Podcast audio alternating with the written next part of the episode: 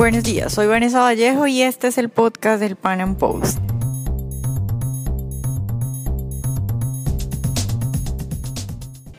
Estamos acá con Axel Kaiser. Axel, eh, buenos días y muchas gracias por estar en el podcast del Pan Am Post. Muchas gracias por entrevistarme.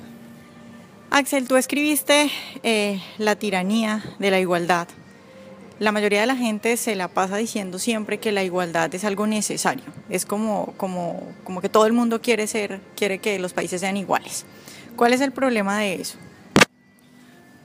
Cuando la gente habla de igualdad, lo que he detectado es que hay una confusión tremenda en torno a lo que están pensando.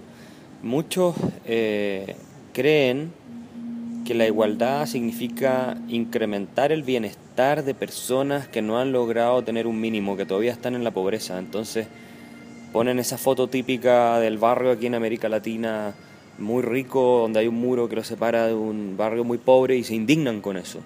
Como diciendo, miren la desigualdad en América Latina, esto es algo inaceptable. Pero si yo pusiera una foto donde solo hay un barrio muy pobre, ¿sería igual de indignante? Y ahí sí habría una igualdad ahí habría igualdad, habría solo pobreza. Entonces la gente tiende a confundir la aspiración de la igualdad con la aspiración de riqueza, que son cosas completamente diferentes. Y por eso es que se generan todas estas políticas redistributivas y votan por demagogos que prometen mejorar a uno quitándole a otros. Cuando en realidad la fórmula para superar la pobreza, que es lo que a todos nos preocupa, es el crecimiento económico, la libertad económica, todas esas cosas que sabemos. Entonces toda la discusión está mal enfocada. Ahora, puede haber gente que efectivamente lo que le interese es la igualdad por la igualdad, incluso si es en la pobreza. Y hay gente así.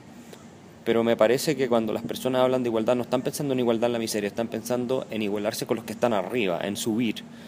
Eh, y eso es algo que tiene como respuesta instituciones que no son las redistributivas de las estatistas que hemos visto como sistema tradicional, pero el problema es que cuando se habla de desigualdad se pone el énfasis en los que ya están arriba y cómo bajamos a los que están arriba, cómo le subimos los impuestos, cómo redistribuimos. Se pone el énfasis en la redistribución más que en la producción de riqueza. Cuando se pone el énfasis en la desigualdad, cuando se pone el énfasis en la pobreza, entonces se pone el énfasis en la creación de riqueza independiente de las distancias entre unos y otros. Entonces hay una gran confusión en todo este debate que tú lo ves incluso en filósofos de primer nivel que hablan de desigualdad, pero en realidad lo que están pensando ellos es que a nadie le falte cierto nivel de, vida. Tú nos acabas de decir que eh, la riqueza y la igualdad no van de la mano, es decir, uno puede encontrar países que son eh, iguales y son pobres, pero además de eso es que las políticas para lograr eh, igualdad pueden hacer que los países se empobrezcan más. ¿Cómo funciona eso? ¿Cuál es el mecanismo? ¿Cuál es el peligro de estar buscando esa igualdad a toda costa? Que bueno, terminas con un sistema estatista, intervencionista, redistributivo, como se está viendo en muchas partes, que lejos de ayudar a los más pobres, los más necesitados, vulnerables, los perjudica porque destruye los incentivos para la creación de riqueza, destruye la libertad, restringe el potencial creativo de las personas. Y con eso lo que hace es no solo impedir el progreso, sino muchas veces incrementar la desigualdad, porque desde el punto de vista de la riqueza absoluta, eh, la igualdad, gracias al sistema de libre emprendimiento y libre empresa, ha ido aumentando muchísimo. O sea, eh, te pongo un ejemplo. La desigualdad en materia de adquisición de celulares o de automóviles o de luz eléctrica o de alcantarillado, de casa, de todo eso ha ido cayendo.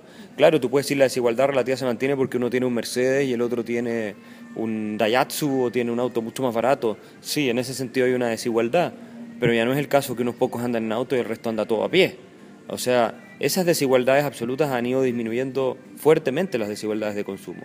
Pero con este tipo de sistemas redistributivos, intervencionistas, el progreso que permite a las personas aumentar su calidad de vida eh, se detiene. Y ese es el peligro que al final eh, siembra el caldo para que lleguen cada vez personas más populistas y más agresivas al poder. Y eso es lo que nos impide, al menos en América Latina, no solo aquí, pero también, especialmente aquí, salir adelante.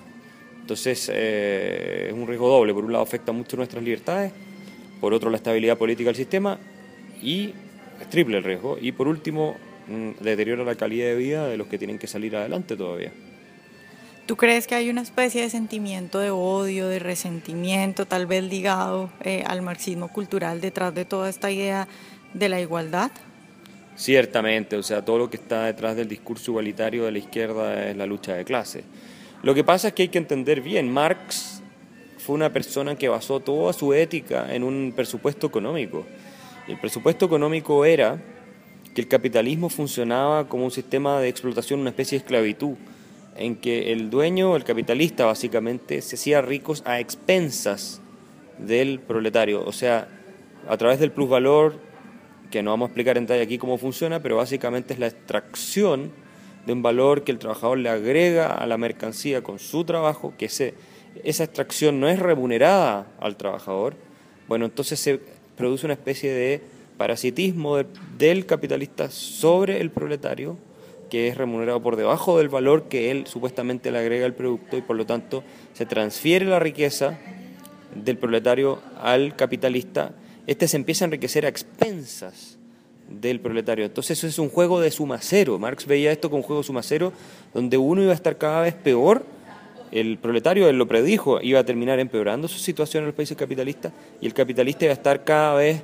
más, eh, más rico, más opulento, hasta que el sistema va a terminar colapsando, por supuesto, porque también predijo eso.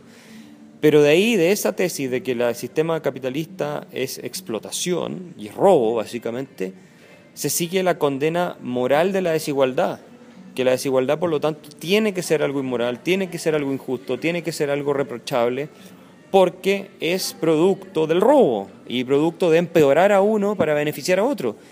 Y ahí es donde se produce la lucha de clases, porque hay una clase que tiene un interés completamente antagónico con la otra, que es lo que decía Bastiat, que decía, los problemas de los socialistas es que creen en el, antagonismo de intereses, nosotros los liberales creemos en la armonía de intereses.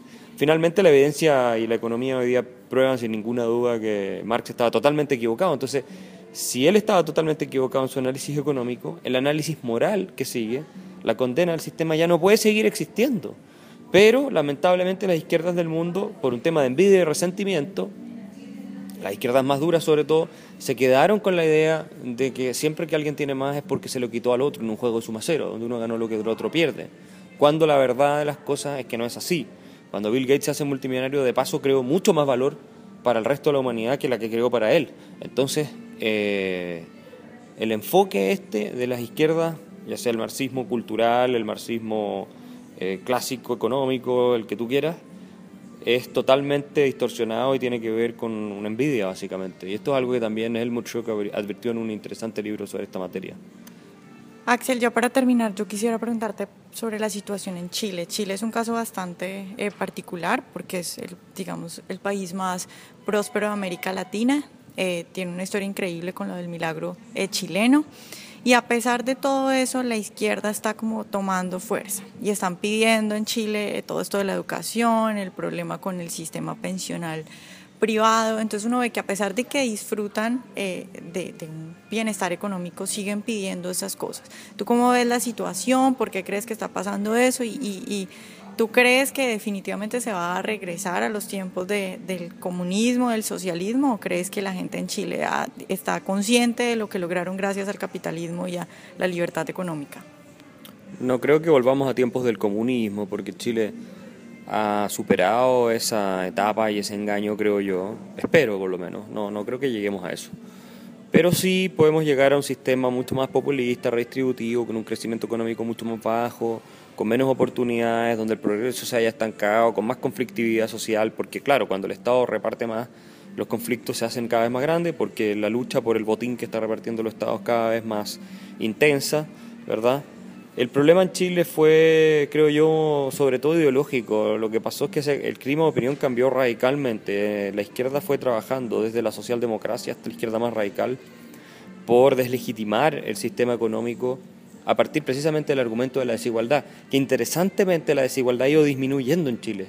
Así sale, ahora sale un, un libro nuevo de un profesor de la Universidad Católica, Claudio Zapelli, que prueba que nunca en Chile en la historia ha habido más movilidad social y menos desigualdad intergeneracional, con todos los datos empíricos más duros que tú te puedes imaginar.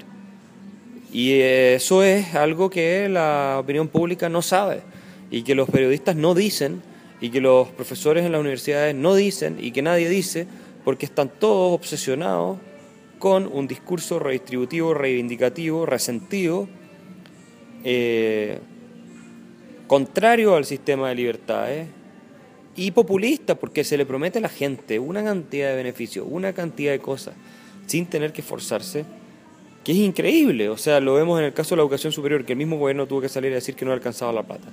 Después lo vimos con el tema de las pensiones, en que hay un grupo exigiendo un sistema de reparto, obviamente de izquierda más dura, que ha logrado movilizar mucha gente y que no tiene idea de cómo hacer un sistema viable en el largo plazo, pero lo que saben es que quieren romper lo que está y repartir la plata, para acabar con el sistema de economía y mercado, porque claramente en Chile el sistema de pensiones es, es el soporte fundamental del mercado de capitales, de todo el centro de desarrollo del país, desde el punto de vista de la economía de mercado. Entonces ellos saben que golpeando el sistema de pensiones y liquidándolo van a terminar por arruinar el país. Lo tienen totalmente claro, no, no es que no lo sepan, lo saben. ¿ah? Y hay mucha gente que les cree porque están mal informados, la gente no entiende bien cómo funciona el sistema de pensiones. Y eso es culpa de no solo de las AFPs que no han defendido el sistema, sino de aquellos que sí creen en el sistema, o sí creen en la libertad y no la han defendido, no la han explicado, no han hecho el trabajo de difusión. La hegemonía cultural e intelectual hoy día es fundamentalmente izquierda, en el mejor de los casos de centro izquierda, pero izquierda. Ahora, dicho eso, los chilenos no creen en el socialismo duro. Lo que pasa es que se están dejando llevar por eslóganes porque no están muy bien informados respecto a lo que está pasando, a cómo funcionan las cosas, pero intuyen también que los están engañando, muchos de ellos. Entonces, eh, no es tan claro que estas propuestas más radicales vayan a tener éxito en el largo plazo. Lo que sí se sabe es que si no paramos este engaño que está ocurriendo en el país, pueden haber reformas realizadas por políticos, presidentes, que puedan llegar, cuyo daño sea muy difícil de revertir. Bueno, Axel, pues muchas gracias por estar hoy con nosotros. Muchas gracias por la invitación.